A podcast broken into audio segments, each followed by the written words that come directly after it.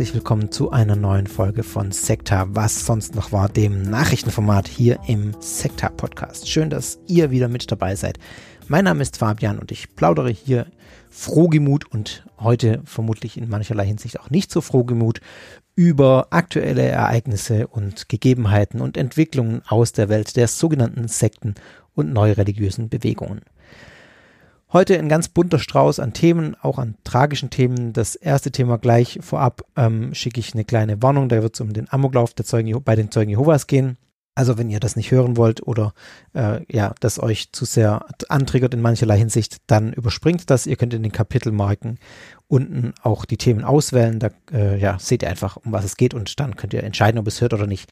Und dann legen wir los. Wir beginnen gleich mit dem ersten Thema.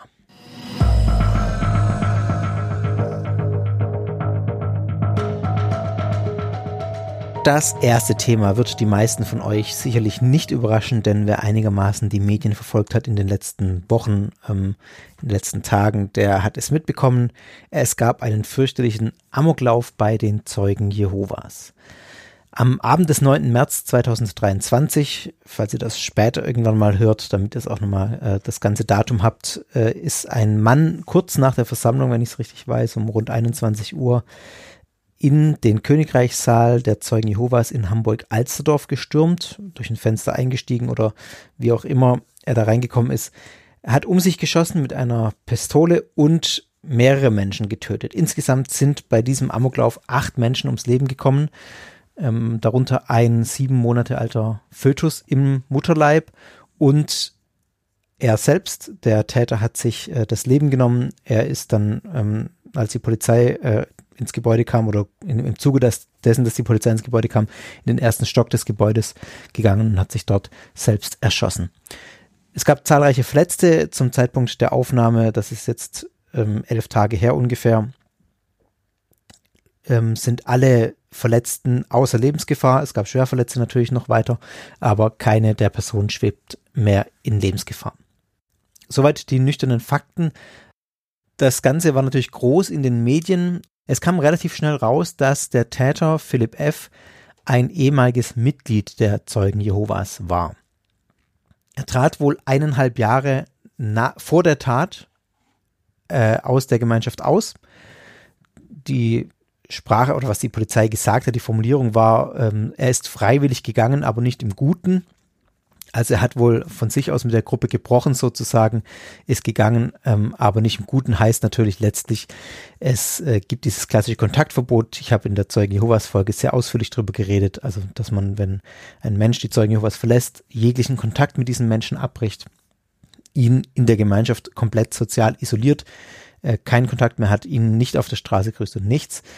Das äh, habe ich da so rausgehört unter dieser verklausulierten ähm, Aussage, dass man nicht im Guten äh, gegangen ist oder sich nicht im Guten getrennt habe. Ganz wichtig für die Einschätzung dessen, was passiert ist, ist, glaube ich, auch die Tatsache, dass er kein gebürtiger Zeuge Jehovas war. Er schreibt von sich selber in einem Buch, auf das ich gleich noch kurz eingehen werde, dass er evangelisch, streng evangelisch oder streng evangelikal aufgewachsen sei. Es ist ein bisschen unklar, wie lange Philipp F. bei den Zeugen Jehovas war. Das ist ja natürlich die Frage, die sich dann stellt, die auch nicht ganz unwichtig ist, finde ich. Ein Sprecher der Zeugen Jehovas sagt, dass er nur wenige Monate in der Gruppe gewesen sei. Das lässt sich allerdings, oder ich habe keine anderen Angaben gefunden und ich glaube, man kann das auch nicht richtig verifizieren, weil es eben nur die Angaben der Gemeinschaft selber gibt und die Gruppe selber natürlich auch ein gewisses Interesse daran hat, haben könnte, sage ich mal vorsichtig, diese Zeit, die er bei den Zeugen Jehovas war, ein bisschen kurz darzustellen. Also ich will denen jetzt nichts unterstellen und so, aber ich will nur sagen, man kann das nicht, man hat nur eine Quelle, die des Sprechers der Zeugen Jehovas und man kann es nicht durch eine zweite Quelle verifizieren, durch eine neutrale Quelle. Und es könnte sein, dass die Zeugen Jehovas unter Umständen ein Interesse daran haben, diese Zeit, die er in der Gemeinschaft verbracht hat, kürzer darzustellen, als sie tatsächlich war. Aber wie gesagt, keine Unterstellung, nur eine Anmerkung, ähm, dass man hier nicht mehr weiß. Es gab wohl einen anonymen Hinweis, der der Polizei vorlag, äh, der Täter hatte nämlich als Sportschütze eine Waffe daheim, auch noch nicht so lang anscheinend. Äh, und es gab zwei Monate vor der Tat einen Brief an die Polizei und in diesem Brief hat dieser anonyme Hinweisgeber oder die anonyme Hinweisgeberin dargelegt, dass der Täter wohl, oder der äh, Philipp F., also er war zu dem Zeitpunkt ja noch kein Täter, aber wohl psychische Probleme habe ähm, die nicht ärztlich diagnostiziert seien, weil er sich auch weigere, sich in ärztliche Behandlung zu, zu begeben und dass er einen starken Hass auf die Zeugen Jehovas habe. Und es wurde eben darum gebeten, das doch mal in den Blick zu nehmen und das zu prüfen. Es kam dann auch die Waffenbehörde zu Philipp F. nach Hause, einen Monat vor der Tat, hat das dann überprüft, ähm, ob, ob die Waffen alle, ob, ob seine Waffe richtig gesichert sei. Es gab wohl eine Kleinigkeit mit irgendeiner Patrone, die irgendwo rumlag oder sowas, ähm, die dann beanstandet wurde, die auch gleich behoben wurde. Und man hat gesagt, es äh, ja, wurde hier einfach nichts gefunden, womit man gegen ihn hätte vorgehen können. Dann kam ein Monat später dieser schreckliche Amoklauf. Im Nachgang wurde dann bekannt, dass Philipp F. ein Buch geschrieben hat, dass die Waffenbehörde irgendwie nicht, äh, die sind irgendwie am Googlen gescheitert, wenn ich es richtig gelesen habe. Ähm, also die sind auf jeden Fall nicht auf diese, auf dieses Buch gestoßen im Vorfeld. Im Nachgang wurde es dann natürlich bekannt, dass es dieses Buch gab. Das hat er im Dezember 2022 veröffentlicht. Das heißt The Truth About God, Jesus Christ and Satan, a New Reflected View of Epochal Dimensions. Ähm, und dieses Buch, ja, das habe ich jetzt nicht ganz gelesen, aber ich habe Auszüge da ähm, gelesen und auch die entsprechenden Medienberichte. Ähm, ja, also das ist ein sehr wirres Buch im Großen und Ganzen. Ähm, das ist eine sehr krude Mischung aus theologischen Exegesen und Managementsprache. Ähm, laut Philipp F. seien sowohl die Corona-Pandemie als auch der Ukraine-Krieg göttliche Strafen. Und er war wohl auch besessen vom Thema Prostitution. Ähm, diese müsse überall bekämpft werden, schreibt er rein. Und äh, dass Gott sich der russischen Armee bediene, um das Volk der Ukraine zu bestrafen, da Ukrainerinnen im Heiligen Land als Sexarbeiterinnen tätig gewesen seien. Ähm, er hat einen großen Hass auf homosexuelle Menschen gehabt oder auch gesagt, dass Gott Homosexualität hasse das Redaktionsnetzwerk Deutschland rückt seine Aussagen in dem Buch auch in die Nähe der Incel-Ideologie. Also Incel sind Involuntary Celibates. Das sind Männer, ähm, die unfreiwillig zölibatär leben, so wörtlich, also die im, Prinzip Frauen äh, und daraus dann auch ableiten, dass sie, dass sie ein äh, dass Frauen irgendwie eine bestimmte Rolle einzunehmen hätten, nämlich sich dem Mann unterzuordnen hätten, dass sie äh, dem Mann dienen müssten und das ist im Prinzip eine sehr frauenverachtende Ideologie, die dahinter steckt und die findet man eben wohl auch in diesem Buch. Also da stehen dann auch solche Dinge drin, wie dass selbstständige Frauen gegen den Willen Gottes handeln würden und dass im Prinzip keine Glaubensgemeinschaft irgendwie angemessen sei, auch für den Umgang der Menschen mit Gott. Also dass es keine richtige Religion gab, nur natürlich seine, äh, seine Offenbarung irgendwie. Und er sieht sich auch als ein Prophet an und äh, sieht auch sich als direkten Kontakt, äh, im kon direkten Kontakt mit Gott. Also ja, äh, das sind über 300 Seiten und das ist ein sehr wirres Buch, das er da geschrieben hat. Also sagen wir so, wenn man das Buch vorab gelesen hätte im, im Zuge dessen, dass man auch das mit seinen Waffen kontrolliert hätte, dann hätte man vielleicht auf die Idee kommen können, dass da tatsächlich äh, sinnvoll wäre, wenn dieser Mensch sich ähm, mal in ärztliche Behandlung begibt, weil ja, das einfach sehr wirr war. Auf seiner Homepage hat er sich wohl auch als Berater angeboten. Also er, er hat so getan, sage ich mal, als sei er Coach, äh, Berater, Unternehmensberater in den Bereichen Controlling und Theologie, die er immer wieder zusammenführt, also dieses Management-Zeug und dieses Theologische. Ähm, und er hat einen horrenden Tagessatz äh, verlangt, nämlich 250.000 Euro pro Tag und versprach äh, auf seiner Website auch einen Mehrwert von zweieinhalb Millionen Euro durch seine Beratung. Also ja, es rechnet sich wieder, war dann sozusagen. Und diese 250.000 Euro natürlich zuzüglich Mehrwertsteuer. So viel mal zu den Rahmendaten. Äh, ich habe auch tatsächlich, möchte an der Stelle mal sagen, äh, Grüße gehen raus an den ähm, an Matthias Funk äh, vom vom Mods Sache Podcast, mit dem ich ähm, darüber geredet habe. Äh, ich verlinke euch die die Folge auch in den Shownotes. Da habe ich mit ihm fast eine Stunde nur über dieses Thema geredet. Also wenn euch das weiter interessiert, dann könnt ihr da gerne mal reinhören sehr sympathischer kleiner Indie-Podcast, Indie-True Crime-Podcast. Matthias Funk ist selber Polizist, also kommt vom Fach und von daher ist es ganz interessant, ihm da zuzuhören bei seinen Geschichten, die er erzählt und bei seinen Fällen, die er, über die er spricht. Aber weiter im Thema hier. Was ähm, möchte ich hier noch dazu sagen zu den, äh, zu diesem Vorfall, oder ja, Vorfall, nee, Vorfall ist es nicht, sondern zu diesem äh, äh furchtbaren Amoklauf. Natürlich sind Motivspekulationen sehr naheliegend wenn ein ehemaliger Zeuge Jehovas zu den Zeugen Jehovas äh, geht und dort um sich schießt.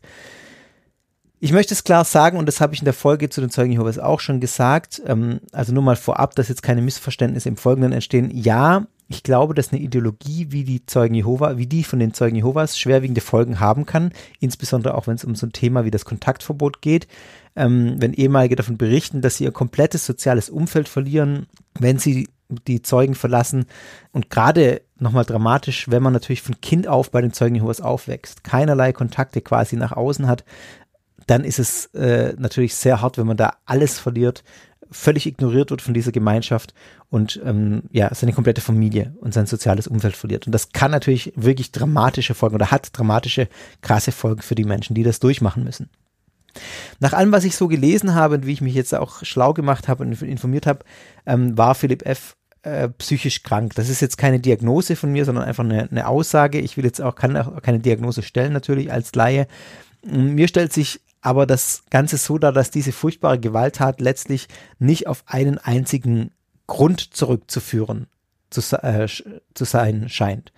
Hm, da mag sein Hass auf die Zeugen Jehovas natürlich ein Aspekt gewesen sein, warum es jetzt die Zeugen Jehovas trifft. Ganz sicher war das ein Aspekt, sonst wäre er nicht zu den Zeugen Jehovas ähm, und hätte da um sich geschossen. Aber ich glaube, nach allem, was ich gelesen habe, nicht, dass das der alleinige Auslöser war. Philipp F., habe ich schon gesagt, war kein gebürtiger Zeuge Jehovas. Und wenn es tatsächlich stimmt, wir gehen mal davon aus, dass er nur wenige Monate dabei war oder auch wenn es ein, zwei Jahre gewesen sind, dann ist es äh, ein anderer Absturz nach einem Weggang, als wenn man sein ganzes Leben lang dort war. Keine Frage, das kann trotzdem brutal sein, ich will das nicht kleinreden.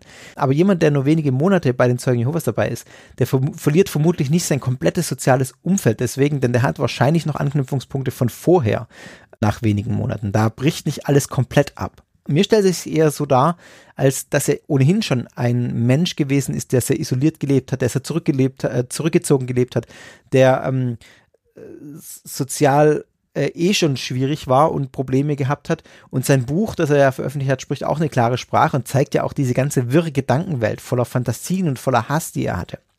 Und deswegen glaube ich, ohne jetzt über Motive spekulieren zu wollen, es mag sein, dass letztlich die Zeugen Jehovas da als sein, sein Hassobjekt da irgendwie noch ein, äh, der Tropfen waren, der das fast zum Überlaufen gebracht hat, aber sicher nicht der alleinige Grund. Das Ganze wird sehr viel komplexer gewesen äh, sein. Das Problem ist ja immer, dass man sowas auch nicht richtig wieder wissen wird, weil bei Amokläufern es natürlich oft so ist, dass die Amokläufer sich am Ende das Leben nehmen. Deswegen ähm, weiß man relativ wenig über die Motive von Amokläufen oder hat er einfach eine schwierige Forschungslage in Anführungszeichen.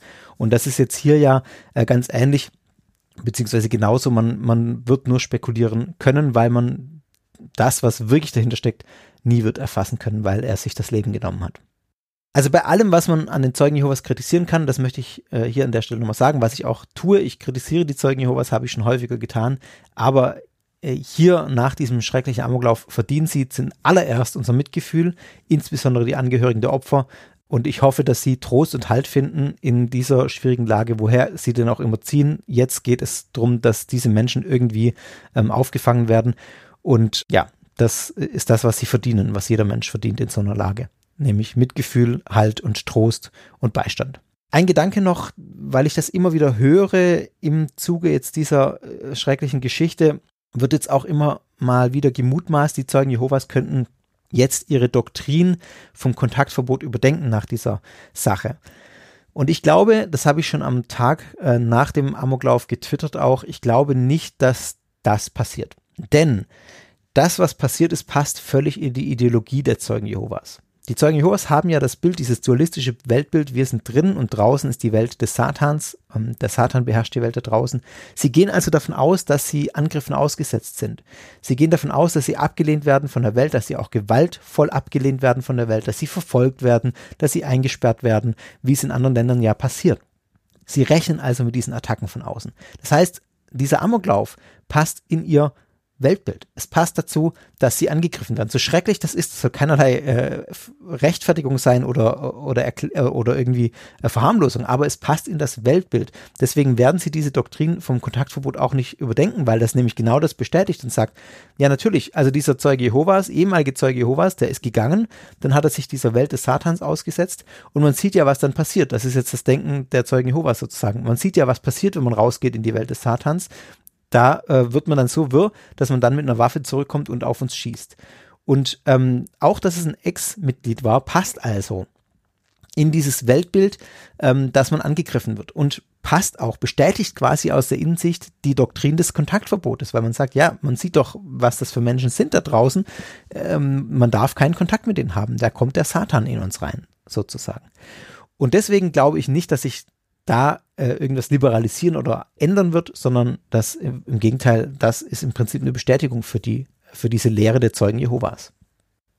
Und dann noch ein Gedanke, der, der, der mich hat mal durchschnaufen lassen, als ich dann gehört habe, dass die äh, Schwerverletzten auch alle außer Lebensgefahr sind. Das hätte nämlich auch anders ausgehen können, denn die Zeugen Jehovas haben ja bekannterweise das Bluttransfusionsverbot. Sie lehnen auch, wenn es um Leben und Tod geht, Bluttransfusionen ab. Und äh, glücklicherweise scheint das so zu sein, dass die trotzdem überlebt haben, auch wenn sie keine Bluttransfusionen bekommen haben. Es hätte durchaus auch so sein können, dass hier noch mehr Menschen sterben im Nachgang dieser Amoktat, weil sie eben die Bluttransfusionen verweigern. Soweit an dieser Stelle. Ja, eine sehr schreckliche Geschichte, die die Zeugen Jehovas da ins Rampenlicht gerückt hat.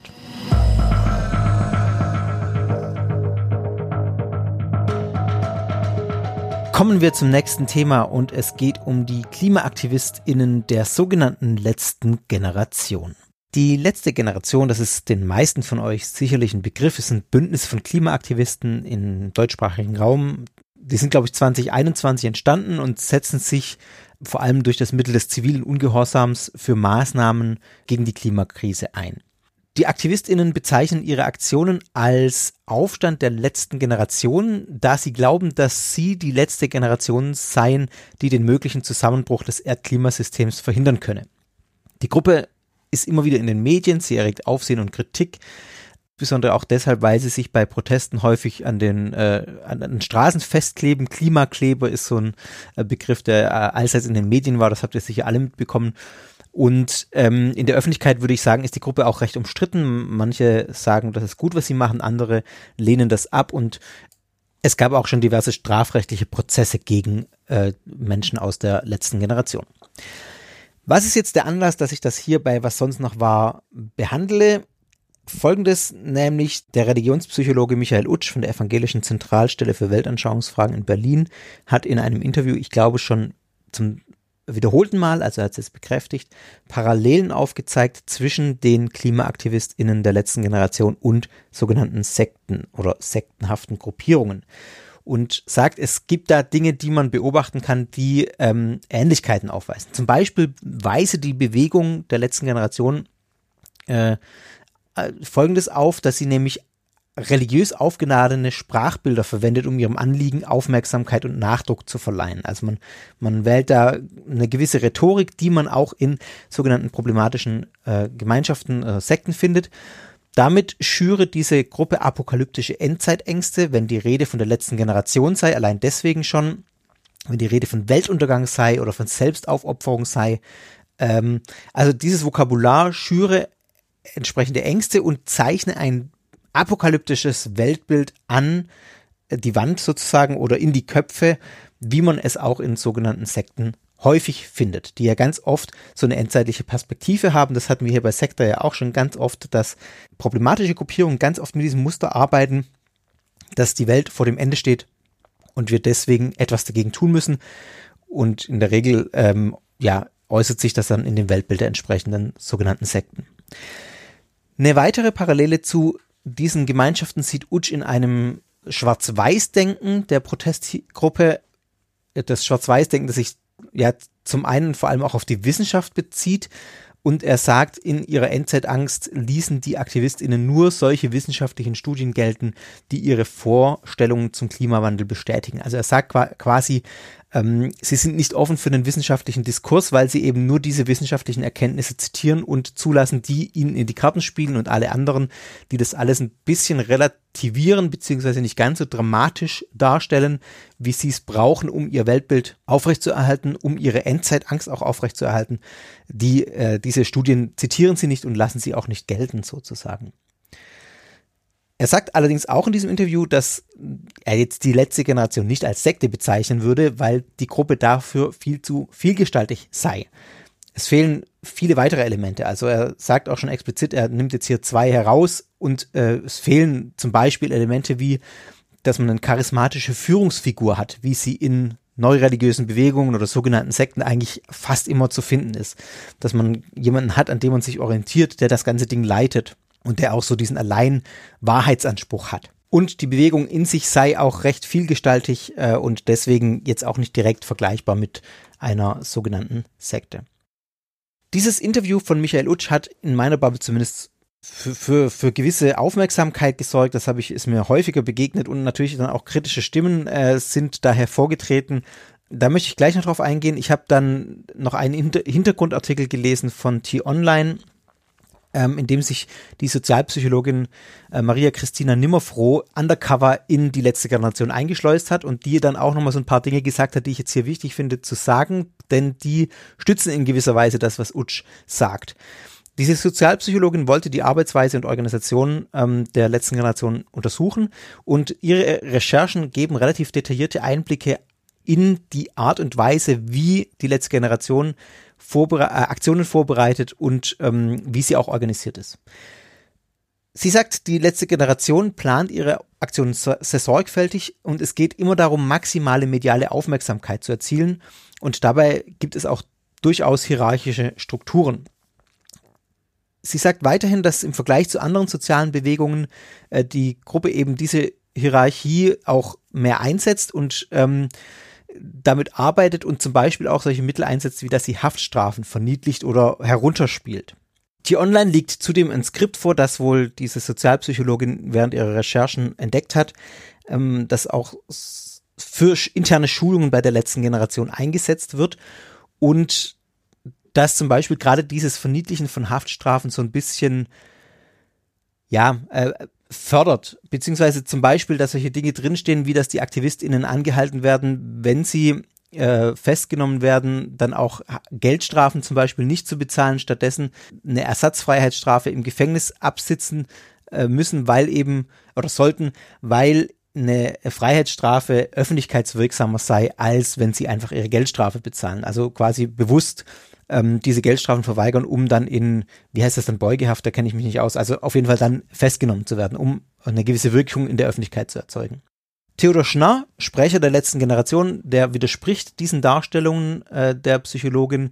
Er betont, dass jede und jeder Aktivistin selber entscheidet, wie er oder sie mit Repressionen umgeht und ähm, dass auch die Akzeptanz der Strafe, die einen dann erwartet äh, oder eine erwartet, eben Teil des Protestes sei.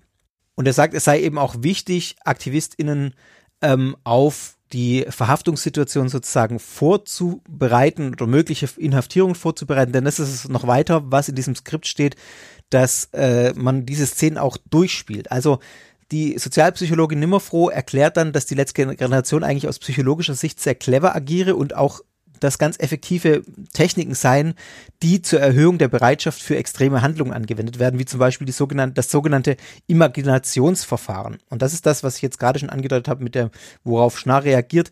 Denn die Idee dieses Imaginationsverfahrens sei, dass man sich in schwierige Situationen hineinversetze, und das wird wohl in diesem Skript auch beschrieben, diese schwierigen Situationen dann mental durchlebt und dadurch äh, ja diese Situation auch in das eigene Verhaltungs Verhaltensrepertoire aufnehmen kann. Also es ist im Prinzip wie eine Meditation und äh, das ist so ein Hineinversetzen in die Situation, wie zum Beispiel das Blockieren von Straßen und das Erleben von Polizeieinsätzen. Das heißt, da spielt man das dann durch oder, oder geht das gedanklich durch, um sich darauf vorzubereiten. Und dann gibt es nach dieser Phase der Imagination eine individuelle Auseinandersetzung der AktivistInnen, bei der die TeilnehmerInnen geleitete Fragen vor der Gruppe beantworten. Und das fördert dann wiederum, so sagt die Psychologin psychologische Nähe, baut Hemmungen ab und sorgt für eine enge Bindung innerhalb der Gruppe. Und das kritisiert sie eben auch in gewisser Weise, ähm, weil es sie besorgt, weil diese Praktiken ein strafbares und teilweise auch gefährliches Verhalten fördern könnten. Ja, soweit mal, was diese Recherche von Tier Online hier nochmal dargelegt hat.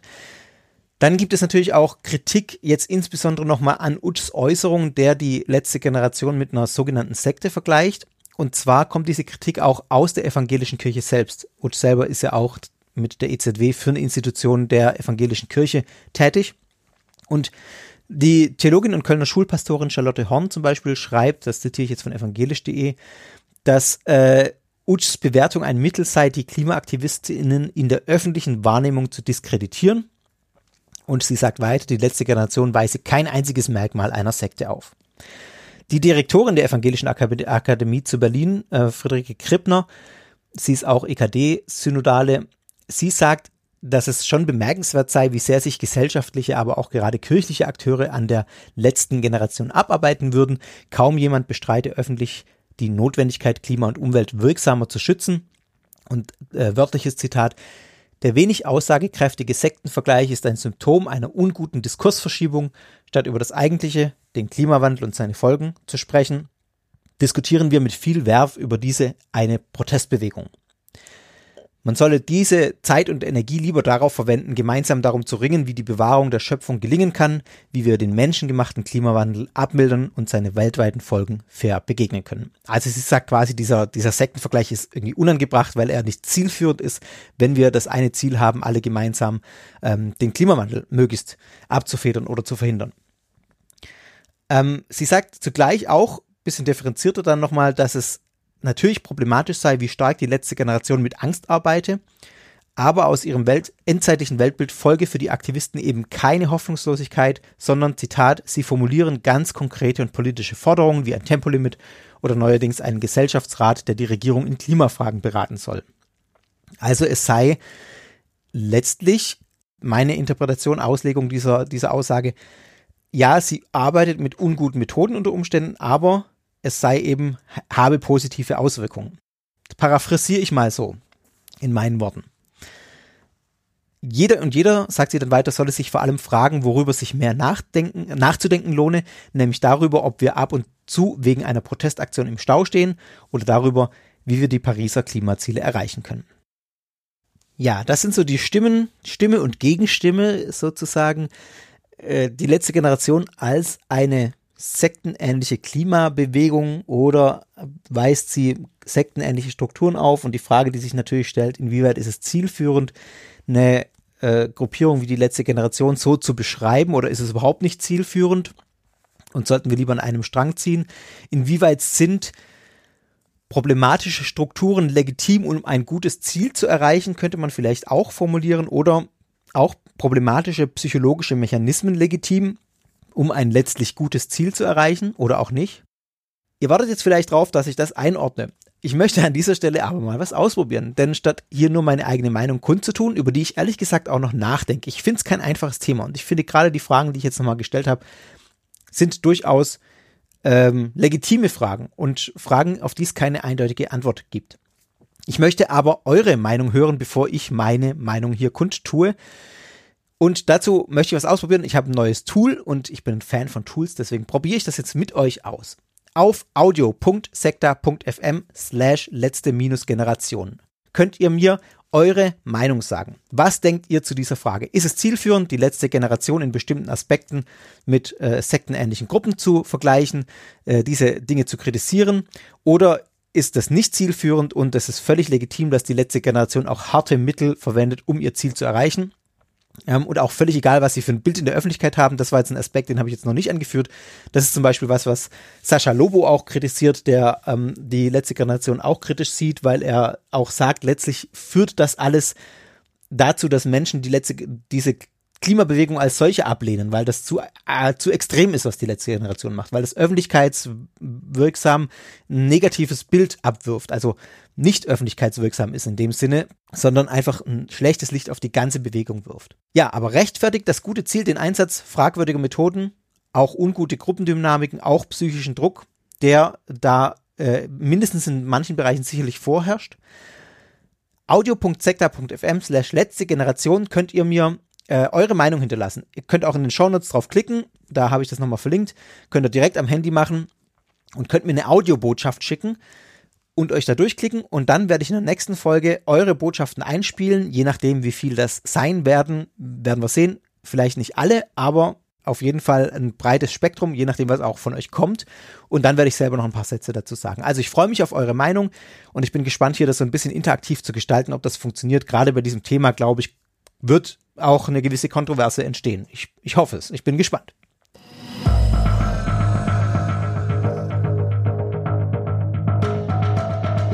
Ich kann ehrlich gesagt gerade nicht mehr richtig rekonstruieren, ob ich mir das nur vorgenommen hatte oder ob ich tatsächlich schon mal in was sonst noch war drüber geredet habe. Vielleicht weiß der eine, die andere von euch äh, da Bescheid. Ich konnte es bei einer schnellen Suche in meinem Archiv und in meinen Notizen ähm, nicht mehr finden. Deswegen, ähm, ja, umso mehr. Es gibt aber auch einen aktuellen Anlass, nochmal drüber zu reden. Das Ganze begann schon im Sommer 2022 und ist äh, jetzt eben nochmal aktuell geworden durch eine Entwicklung, die ich euch gleich darlegen werde. Es geht um einen Podcast, der von einer Scientologin veröffentlicht wird und der sich an Kinder richtet. T-Online berichtet im Sommer 2022, dass äh, dieser Podcast, der sich Tierische Abenteuer von Amandas Bauernhof nennt, klingt erstmal sehr harmlos. Der soll aber spielerisch gefährliche Glaubenssätze der Sekte, Zitat T-Online hier, äh, vermitteln. Es geht in diesem Podcast um die beiden Mäuschen Murkelino und Murkelinchen, die mit Papa Murkel auf einem Bauernhof leben und da diverse Abenteuer erleben, diverse Dinge durchmachen. Ähm, Podcast-typisch ist das Ganze kostenlos auf diversen Plattformen verfügbar, Spotify, Apple, also überall, wo man Podcasts findet, kann man diesen Podcast auch finden bis heute. Die einzelnen Folgen sind so fünf bis zehn Minuten lang, oder fünf bis sieben Minuten, äh, das ist so die, die längste ungefähr. Sie sind in relativ einfacher Sprache gehalten und T-Online hat eben jetzt im Sommer 2022 enthüllt, dass Amanda Ahorn, das ist die Autorin, sie nennt sich so, ich, äh, das ist ein Künstlername wohl, ähm, also dass sie die Autorin ist und dass sie ähm, eine aktive Scientologin ist. Die Autorin gibt an, dass die Serie ab drei Jahren geeignet sei und stellt in der Einleitung zu diesem Podcast auch noch den vermeintlichen pädagogischen Nutzen heraus, schreibt hier online. Zitat, jedes Mal, wenn meine Freunde auf dem Bauernhof etwas gelernt haben, fühlen sie sich glücklicher. Das wünsche ich mir auch für dich, ist so das, äh, was äh, in dem Podcast an die Kinder gerichtet wird. T-Online hat jetzt eben rausgefunden, diese Amanda Ahorn ist eine Scientologin namens Gloria S. aus Niedersachsen, seit Jahren bekennende Scientologin und aktive Scientologin.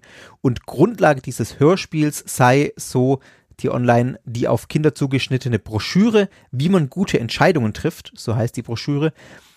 Und die wird auch über eine Internetseite vertrieben von eben dieser Scientologin und stammt aus dem US-amerikanischen The Way to Happiness Foundation, also von einer Frontorganisation oder Tarnorganisation von Scientology. Denn die Broschüre wiederum beruht auf einem, äh, beruht auf einem Buch, Der Weg zum Glücklichsein, The Way to Happiness, und das ist ein Buch von Scientology-Gründer L. Ron Hubbard, in dem er 21 moralische Grundsätze des Scientology-Glaubens ausführt.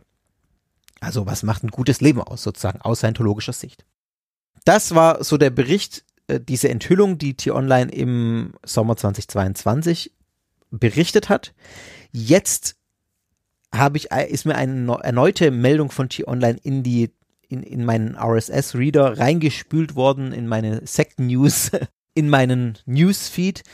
Und dieser T-Online-Bericht, den möchte ich auch noch kurz vorstellen, der hat den Titel Dieses Hörspiel wird nicht verboten. Also, ja, bisschen reißerisch wie der ganze Artikel, muss ich ehrlicherweise sagen. Und dann steht da drin, trotz Warnungen durch den Verfassungsschutz darf die Sekte Scientology weiter ein deutsches Kinderhörspiel mit versteckten Botschaften vertreiben. Auch Monate nachdem die Machenschaften der Sekte bekannt geworden sind, ist der Podcast für Kleinkinder weiter verfügbar, weiter frei verfügbar. Ja, so fängt der Artikel an. Dann wird ausgeführt, dass die deutsche Medienaufsicht, an die sich die Online damals auch gewandt hatte, nach der ersten Enthüllung und die dann gesagt hatte, dass man sich die Sache anguckt. Dass jetzt rauskommt, diese Medienaufsicht hat kein Verfahren eingeleitet. Sie schließt auch weitere Schritte aus weil man keinen Anfangsverdacht ziehe, sehe und keinen Verstoß gegen das Jugendmedienschutzgesetz oder den Jugendmedienschutzstaatsvertrag heißt es genauer oder auch den Medienstaatsvertrag. Also man sieht einfach keinerlei Verstöße, keinerlei Handhabe, deswegen ähm, geht man auch nicht davor. T-Online schreibt dann in diesem Artikel folgenden Satz noch, damit erhält Scientology sozusagen einen Freibrief für seine verdeckten Werbemaßnahmen. Eltern könnten ohne Hintergrundrecherche nicht erkennen, dass es sich um ein Propagandamaterial der Sekte handelt. Und die äh, Sprecherin der Niedersächsischen Landesmedienanstalt wird noch zitiert, da steht, die Niedersächsische Landesmedienanstalt kommt zu dem Ergebnis, dass der Podcast in seiner Gesamtwirkung keine für Kinder und Jugendlichen entwicklungsbeeinträchtigenden Botschaften enthält. Oh, die deutsche Sprache und ihre langen Wörter. Entwicklungsbeeinträchtigenden. Okay. Einige wenige irritierende Aussagen des Podcasts seien für die Beurteilung nicht ausschlaggebend und, Zitat weiter, da kein Anfangsverdacht besteht, leitet die Niedersächsische Landesmedienanstalt entsprechend keine weiteren Schritte ein. Zitat aus dem Artikel nochmal, bevor ich dann selber was dazu sage. Fazit, Doppelpunkt. Die Verbreitung des Hörspiels, angeblich für Kinder ab drei Jahren geeignet, wird zumindest nicht durch den deutschen Staat unterbunden. Ja, einmal tief durchschnaufen. Ihr habt vielleicht in meinem Ton schon gemerkt, dass ich so meine gewissen Probleme habe mit diesem Artikel jetzt auch. Was soll ich dazu sagen? Ich äh, bin eigentlich ein Freund von T-Online. Die machen eine gute Arbeit, viele gute Artikel. Äh, also das jetzt bitte, das bezieht sich jetzt, was ich sage, vor allem auf diese eine Sache. Die machen auch einen guten Journalismus. Aber das finde ich doch etwas daneben und etwas reißerisch und übertrieben. Und ich möchte auch begründen, warum. Denn ich habe auch mit einigen von euch in, in verschiedenen Kontexten mal kurz darüber geredet. Und äh, so der erste Impuls, wenn man diesen T-Online-Artikel liest, ist natürlich, was, wie kann das sein? Wie kann hier der deutsche Staat nicht durchgreifen, dieses Propagandamaterial der Sekte Scientology, da muss man doch was dagegen tun. Und deswegen habe ich mir das mal genauer angeschaut und möchte euch darlegen, warum ich so meine Probleme damit habe. Ihr könnt mir gerne widersprechen, haut mir die Mails um die Ohren, wenn ihr es anders seht, aber hört erstmal an, was ich zu sagen habe und dann könnt ihr gerne darauf reagieren. Ich habe nach diesem ganzen Tamtam, -Tam, nachdem ich äh, den ersten Artikel gelesen habe schon und dann jetzt auch den zweiten nochmal mit was weiß ich was gerechnet. Was bekommt man da, wenn man einschaltet, habe ich mich tatsächlich gefragt und habe das dann natürlich auch getan.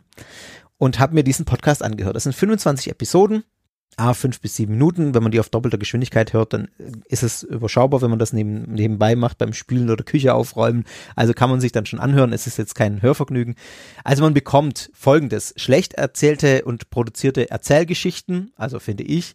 Man bekommt hin und wieder Grammatikfehler, man bekommt Straßengeräusche im Hintergrund. Also das Ganze ist keine hochwertig produzierte äh, Produktion, sondern das ist ja einfache Podcast-Produktionen, wie da, da hat sich jemand oder diese Dame daheim hingesetzt, hat ihre Geschichten, die sie vermutlich irgendwann mal aufgeschrieben hat, in ein Mikro reingetrellert und das dann veröffentlicht als Podcast. Also das ist jetzt keine Profi-Produktion. So viel mal zum Äußerlichen. Das ist jetzt völlig egal. Äh, das sei nur mal angemerkt. Wichtiger ist natürlich, was passiert da inhaltlich. Und ich möchte ganz klar sagen, ja, in diesem Podcast werden Dinge vermittelt, die ich für ja, unsäglich halte, wo ich sage, das geht nicht, das kann man Kindern nicht erzählen. Die halt, das halte ich für schwarze Pädagogik und das teile ich nicht.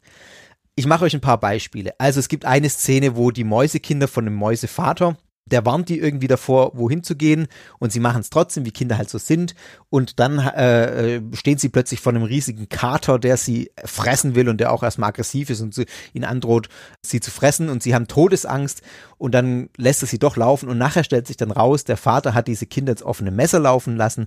Der ist ein Freund oder ein Bekannter von diesem Kater sozusagen und hat das mit ihm abgesprochen, wollte sie also durch einen Schock dazu bringen, in Zukunft richtig zu handeln. Also das Ganze war inszeniert und ein, ein Anführungszeichen pädagogisches äh, Geschehen aus Sicht der Dame, die das geschrieben hat. Und ich würde natürlich sagen, das ist, also, es ist absolut schwarze Pädagogik und Kinder ins Messer laufen zu lassen, damit sie irgendwie richtig lernen und ähm, also geht einfach gar nicht und das finde ich auch, sollte man Kindern nicht vermitteln. Also ist ein Beispiel dafür. Dann wird immer wieder in diesem Podcast durch die ganzen, durch die ganzen Folgen hindurch betont, ja, wie, wie sie gut und artig zuhören müssen, die Kinder, um zu lernen, denn Lernen macht glücklich und nur wenn man sich weiterentwickelt, wird man glücklich. Nur wenn man lernt, wenn man artig ist, wird man glücklich. Und das ist natürlich auch was, wo ich sage, das, ah, nee, das, das, das, das sträubt sich in mir alles. Kinder sind Kinder und die dürfen auch mal unartig sein, da muss ich anders rangehen, äh, muss ich anders mit umgehen und kann ich nicht sagen, ihr müsst gut und artig sein, ihr müsst alles machen, was die Erwachsenen immer sagen und auf die Erwachsenen hören. Ähm, das ist einfach äh, auch eine Form von schwarzer Pädagogik und das halte ich auch für veraltete Erziehungsmaßnahmen. Und dann möchte ich eine Szene sogar vorspielen aus äh, dem Podcast. Das, ja, sage ich gleich noch was dazu. Ich spiele euch das erstmal ein, dann hört ihr so auch diesen Ton, ähm, wie sie das vorliest. Das geht anderthalb Minuten. Und auf diese Szene möchte ich dann auch nochmal kurz eingehen, dass ihr so ein, weil, weil das auch was ist, wo ich sage, das geht eigentlich gar nicht, kann man Kindern nicht vermitteln.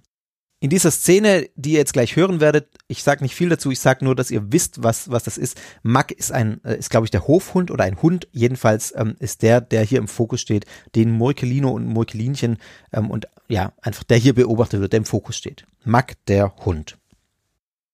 Und alle Tiere schauten auf Mack, wie er in einigem Abstand auf die spielenden Tiere schaute. Plötzlich rannten alle Tiere wie wild auf Mack los.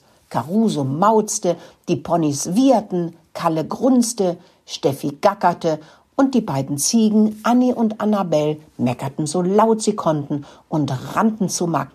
Dieser sah die Tiere kommen, drehte sich um und rannte ins Haus mit einem fürchterlich angstvollen Winseln. Mokel und Mokelinchen standen erstaunt auf der Wiese und schauten sich das Schauspiel an. Papa, fragte Mokelino seinen Vater, was machen die da? Warum jagen sie den dummen Hund? Na ja, das genau ist der Grund. Der Hund ist Treiben, fiebte Mokel. Er kann den Unterschied von Gut und Böse nicht verstehen, und daher machen alle Tiere das mit ihm, was er mit den anderen tut. Sie jagen ihn.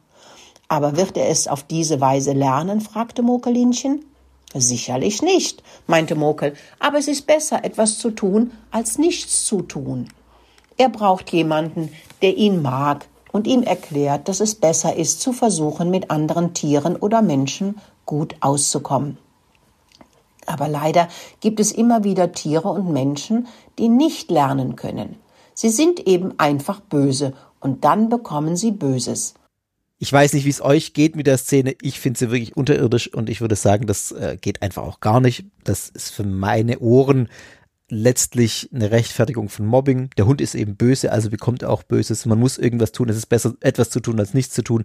Ähm, der wird vom Hof gejagt, weil er eben auch schlecht mit den anderen umgeht.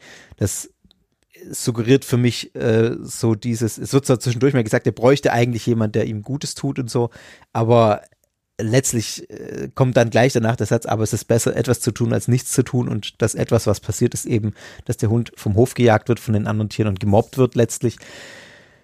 Ja, also das brauchen wir nicht drüber reden. Ich finde, das geht nicht, ehrlich gesagt. Und äh, das, das, solche Dinge ziehen sich eben durch diesen Podcast durch. Deswegen nochmal ganz, ganz deutlich, dieser Podcast ist meiner Ansicht nach pädagogisch unter aller Sau. Das würde ich meinen Kindern nie vorspielen. Und ich finde auch, dass man Kindern sowas nicht vorspielen sollte. Aber, und jetzt kommt ein Aber das sind andere Hörspiele auch. also ich möchte mal als Beispiel nennen Leo Lausemaus. Es strotzt nur so vor schwarzer Pädagogik. Ich weiß nicht, wer von euch Kinder hat. Äh, das ist auch was, wo ich sagen würde, das, das lesen wir unseren Kindern nicht vor, ganz bewusst nicht. Ähm, die kriegen kein Leo Lausemaus zu hören, weil das einfach genau auch in so eine schwarze Pädagogikkerbe schlägt. Aber was ist jetzt mit der Forderung, diesen Podcast verbieten zu lassen? Die finde ich, ehrlich gesagt, nicht angebracht und die finde ich auch übertrieben. Und ich sehe auch, nachdem ich jetzt das ganze Ding gehört habe, keine Handhabe und kann die Aufregung in der Form auch nicht ganz verstehen und finde deswegen diesen Tier-Online-Artikel auch überzogen. Man muss sich die Fakten nochmal klar machen. Bei allem, was man von Scientology hält und ähm, was man von diesem Podcast inhaltlich hält. Man muss sich die Fakten nochmal klar machen. Frau S. ist Privatfrau. Ja, sie ist Scientologin. Und ja, im Hintergrund dieses Podcasts stehen scientologische Werte. Aber ich finde, das darf und kann in einer demokratischen Gesellschaft, rechtsstaatlichen Gesellschaft kein alleiniger Grund sein, einen Podcast zu verbieten. Wie gesagt, Scientology ist keine verbotene Organisation. Und es wird in diesem Podcast nirgends explizit ein Zusammenhang hergestellt zu Scientology, es wird nirgendwo geworben für Scientology und letztlich ähm, ist vielleicht genau das das Problem, das ist ja auch das, was Scientology sagt, äh, dass eben dieser Zusammenhang nicht ersichtlich ist. Aber auch wenn er ersichtlich wäre, gibt es trotzdem keinen Grund, das zu verbieten. Und letztlich enthält dieser Podcast ja auch keine illegalen Botschaften. Ja, das ist eine schlechte Pädagogik, das sind schlechte Botschaften, die da drin stehen, aber es sind keine illegalen Botschaften. Wenn man, also wir fragen mal andersrum.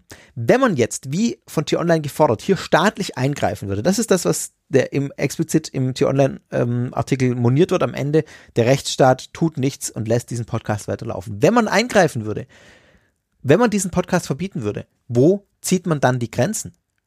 Verbietet man dann Leo Lausemaus auch, weil eine schwarze Pädagogik dahinter steckt? Oder verbietet man Menschen, die äh, in bestimmten Organisationen äh, Mitglied sind, die vom Verfassungsschutz beobachtet werden, äh, sich irgendwie privat einen Podcast zu machen oder sich überhaupt öffentlich zu äußern? Da kann man staatlich nichts machen, finde ich, in der Demokratie. Ich weiß nicht, vielleicht seht ihr das anders. Man kann äh, man kann sowas nicht verbieten. Es ist schmerzhaft in der Demokratie, dass man Dinge aushalten muss, mit denen man nicht übereinstimmt, die man auch für schädlich hält. Aber solange es nicht illegal ist, muss man es eben aushalten in der Demokratie. Ich glaube, das ist der falsche Weg, hier nach Verboten zu schreien. Denn man kommt dann in Teufelsküche, wenn man sich überlegt, wo fängt das an und wo hört das auf. Wenn man von diesem Maßstab weggeht, es muss irgendwie illegal sein, sondern äh, da, dann wird es einfach schwierig mit Verboten.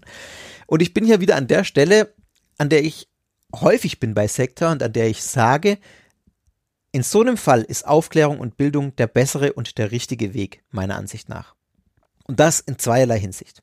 Zum einen Aufklärung über eben diese Hintergründe. Ich finde es völlig in Ordnung, bitte versteht das nicht falsch. Ich finde es völlig richtig und wichtig von T-Online, das zu thematisieren. Zu sagen, hört genau hin, hier ist ein Podcast, der heißt so und so und hier ist im Hintergrund steht eine Frau, die ist in einer Organisation Mitglied, die problematisch ist, nämlich Scientology. Scientology ist für Verschleierung bekannt, deswegen finde ich auch solche Aufklärung umso wichtiger. Das ist ein richtiger Weg, finde ich, deutlich zu machen, Achtung, dieser Podcast kommt aus diesem Hintergrund. Also das, was quasi T-Online in der ersten Runde gemacht hat, bevor sie nach dem Verbot oder, oder sich ja darüber aufgeregt haben, nicht, aber das zumindest so dargestellt haben, dass sie jetzt ein Verbot fordern würden oder man das so interpretieren könnte. Also das ist das Erste, wo ich sage, in der Hinsicht ist Aufklärung einfach wichtig und ein richtiger Weg, das deutlich zu machen und klar zu machen. Und dann finde ich es Aufklärung und Bildung nochmal in einer zweiten Hinsicht wichtig, nämlich in ganz konkret so einem Fall wie jetzt, wenn es um Kinder geht und den Medienkonsum von Kindern. Ganz ehrlich, Eltern sollten sich immer darüber informieren und darüber recherchieren auch und aufklären, was ihre Kinder hören, beziehungsweise was sie ihren Kindern vorsetzen. Es geht hier nicht um Jugendliche, sondern es geht hier um dreijährige Kinder oder lass es drei bis sechsjährige Kinder sein, die sich so einen Podcast ab drei anhören. Dann wird er auch irgendwann langweilig. Ab, äh, ab sechs oder sieben ist es dann eh nichts mehr, weil es langweilig ist für die Kinder. Aber in so einem Alter, also da höre ich mir doch als Elternteil vorher an, was meine Kinder hören. Oder ich gucke, woher kommt das? Und merke dann, ob ich das gut oder schlecht finde. Und da muss ich auch ehrlich sagen, Scientology hin oder her. Äh, ich muss jetzt da keine stundenlange Recher Recherche betreiben. Ich kann in ein paar Folgen in diesen Podcast reinhören und merke relativ schnell, äh, nee, will ich nicht, dass meine Kinder das hören. Also, da würde ich doch auch ein bisschen an diese, ja, an diese Aufgabe der Eltern jetzt in, in so einem Alter zumindest appellieren und sagen, das gehört einfach zur Erziehungsaufgabe der Eltern dazu, da sich schlau zu machen. Und dann ist es eben, wie gesagt, wichtig, dass wenn Eltern sich schlau machen wollen, das vorher aufgeklärt wurde. Deswegen, das ist wichtig, was T-Online gemacht hat. Wenn ich google ähm, tierische Abenteuer auf Amandas Bauernhof, dass ich dann darauf aufmerksam werde, dass das von Scientology ist, beziehungsweise von einer Frau, die Scientologin ist. Und dann kann ich es als Elternteil nochmal einordnen. Diese beiden im Zusammenspiel halte ich für wichtige Aspekte und für deutlich sinnvoller und zielführender, als hier mit Verboten um sich zu werfen. Genau. Und was folgt daraus letztlich? Wir als Gesellschaft sind einfach gefordert, nicht nur aufzuklären über solche Dinge und dem entgegenzutreten, sondern im Gegenteil auch lautstark für unsere Werte einzutreten und klarzumachen, wofür wir als Gesellschaft stehen wollen, was wir tun wollen. Deswegen aktiv beteiligen, laut ähm, seine Werte auch rausposaunen in die Welt und dafür einstehen. Und mit diesem kleinen Appell schließe ich dieses Thema jetzt einfach mal ab.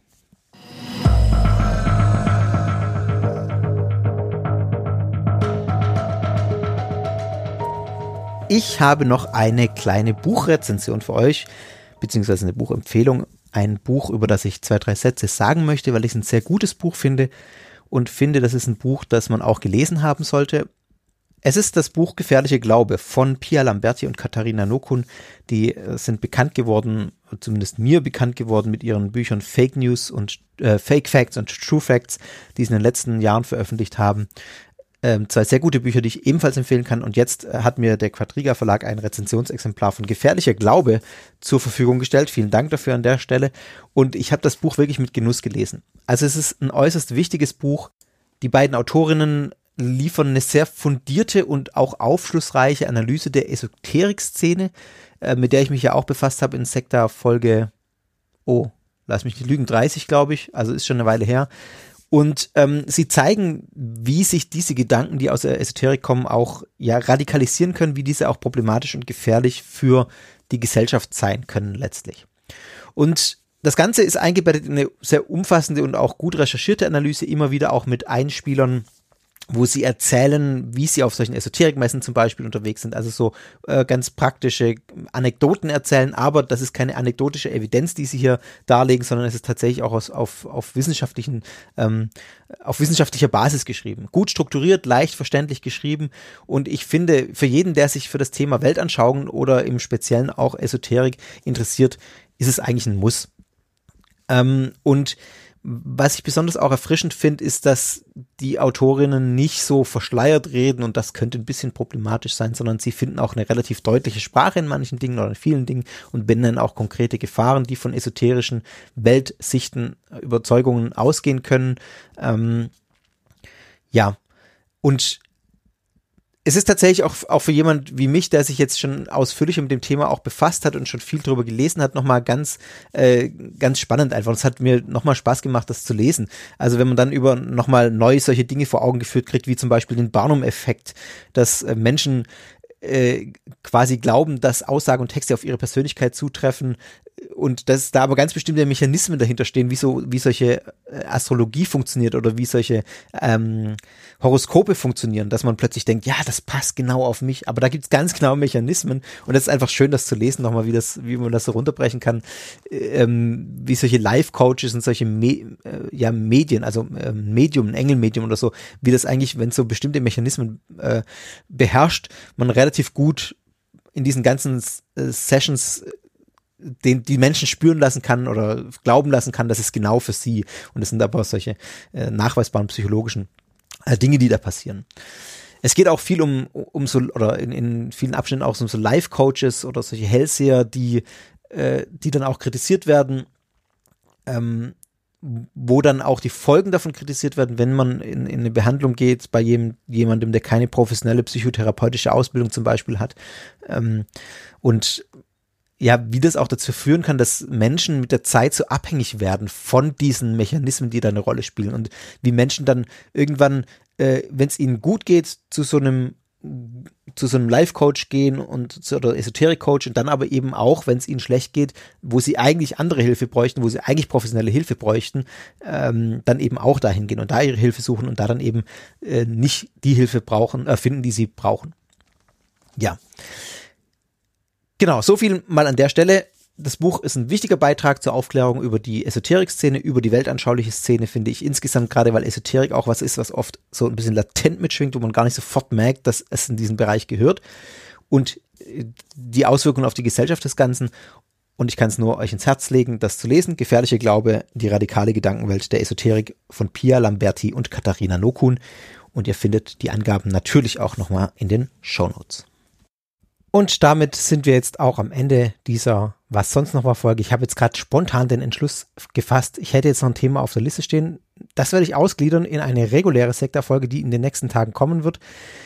Äh, es geht um die New Independent Fundamentalist Baptist Church beziehungsweise um die äh, Baptistengemeinde, das zuverlässige Wort, die jetzt auch in den Medien war, weil sie in Pforzheim eine Filiale in Anführungszeichen eröffnet hat, ähm, da eine Gemeinde gegründet hat.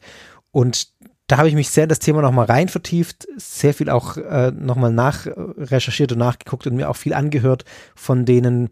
Und wir sind jetzt hier schon bei über 50 Minuten und ich glaube, das wird nochmal in etwa so viel Zeit in Anspruch nehmen, darüber zu reden. Deswegen spontaner Entschluss, das mache ich nicht hier in der Was sonst noch Folge, sondern es wird in den nächsten Tagen eine normale Sektorfolge erscheinen zu dem Thema ähm, das zuverlässige Wort, beziehungsweise diese Baptistengemeinde ähm, Baptistengemeinde bitte in ganz großen Anführungszeichen hier hören.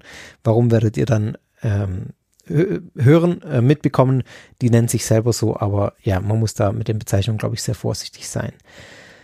Ja, und ich glaube auch, das Thema ist schon auch wichtig, äh, darüber aufzuklären. Deswegen möchte ich nicht, dass jetzt am Ende dieser Was sonst noch war Folge so untergeht und ähm, ja, spontaner Entschluss, gibt eine eigene Sektorfolge, kommt in den nächsten Tagen, ist im Prinzip schon fertig, muss ich nur noch einsprechen, aber wie gesagt, das wird noch mal ein bisschen Zeit in Anspruch nehmen.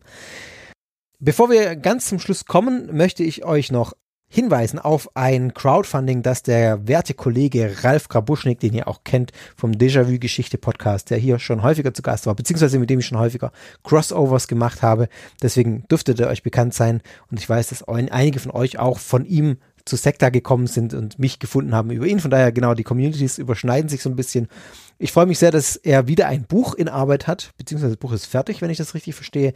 Und nächste Woche, also in ein paar Tagen, wenn ihr das hier hört, startet sein Crowdfunding. Schaut doch mal auf ralfgrabuschnik.com slash unterwegs minus zwischen minus Grenzen. Unterwegs zwischen Grenzen ist nämlich sein neues Buchprojekt. Es geht um Minderheiten in Europa. Äh, und ja, es ist ein Reisebuch über die verborgene Geschichte unseres Kontinents oder in die verborgene Geschichte unseres Kontinents. Klingt sehr spannend. Alle Infos findet ihr bei Ralf auf der Homepage ralfkrabuschnik.com slash unterwegs minus zwischen minus Grenzen. Packe ich auch in die Shownotes. Schaut da gerne einfach nochmal rein und unterstützt ihn, denn seine Bücher sind immer gut. Und Shoutout hier. Grüße an dich, Ralf. Ich hoffe, ähm, dass das ein Erfolg wird. Dann sehe ich hier noch eine kurze Notiz. Der Fall Latzel wird neu verhandelt. Packe ich jetzt hier mal ganz ans Ende, weil es nicht äh, ausgereicht hat für einen eigenen Themenblock. Sag's ganz am Ende nochmal. Olaf Latzel wird uns weiter begleiten. Das Oberlandesgericht in Bremen hat den Freispruch des Pastors äh, vom Vorwurf der Volksverhetzung durch das Landgericht aufgehoben. Ähm, ja, und deswegen wird es äh, eine neue Verhandlung geben. Der Fall muss von einer anderen Kammer des Landgerichts neu verhandelt werden. Und wir werden sehen, wie es so weitergeht. Also, Olaf Latzl wird uns weiter begleiten. So viel nur als kleine Notiz hier am Ende. Nochmal ein Hinweis, eure Meinung zur letzten Generation. Ich habe euch am Anfang der Folge oder in dem entsprechenden Abschnitt der Folge äh, um eure Meinung gebeten. Ähm, ihr findet das unter audio.sekta.fm slash letzte-generation. Da könnt ihr mir per Audiobotschaft eure Nachricht hinterlassen. Auch das in den Shownotes. Klickt da drauf und ich bin gespannt, was ihr mir schickt. Ja, und ansonsten gilt, was immer gilt. Wenn euch Sekta gefällt, freue ich mich, wenn ihr davon weitererzählt. Ihr könnt Sekta mit dem Plus-Programm unterstützen, plus.sekta.fm. Folgt mir auf Twitter oder Instagram, at Sekta Podcast. Schaut in den Discord-Channel, werdet da Mitglied. Das findet ihr auch in den Show Notes und auch den Telegram-Channel. Der nennt sich Sekteninfo und da gibt es auch eine Austauschgruppe. Wenn ihr Lust habt, euch da zu beteiligen, herzliche Einladung. Ja, und jetzt habe ich wieder alles abgearbeitet, was am Ende der Sendung gesagt werden muss. Ich freue mich, dass ihr mit dabei wart. Freut euch auf eine neue Sektorfolge in den nächsten Tagen zu diesem Thema, die ich spontan dazwischen schiebe. Und ja, dann sage ich alles Gute euch, bleibt gesund und bis bald. Euer Fabian.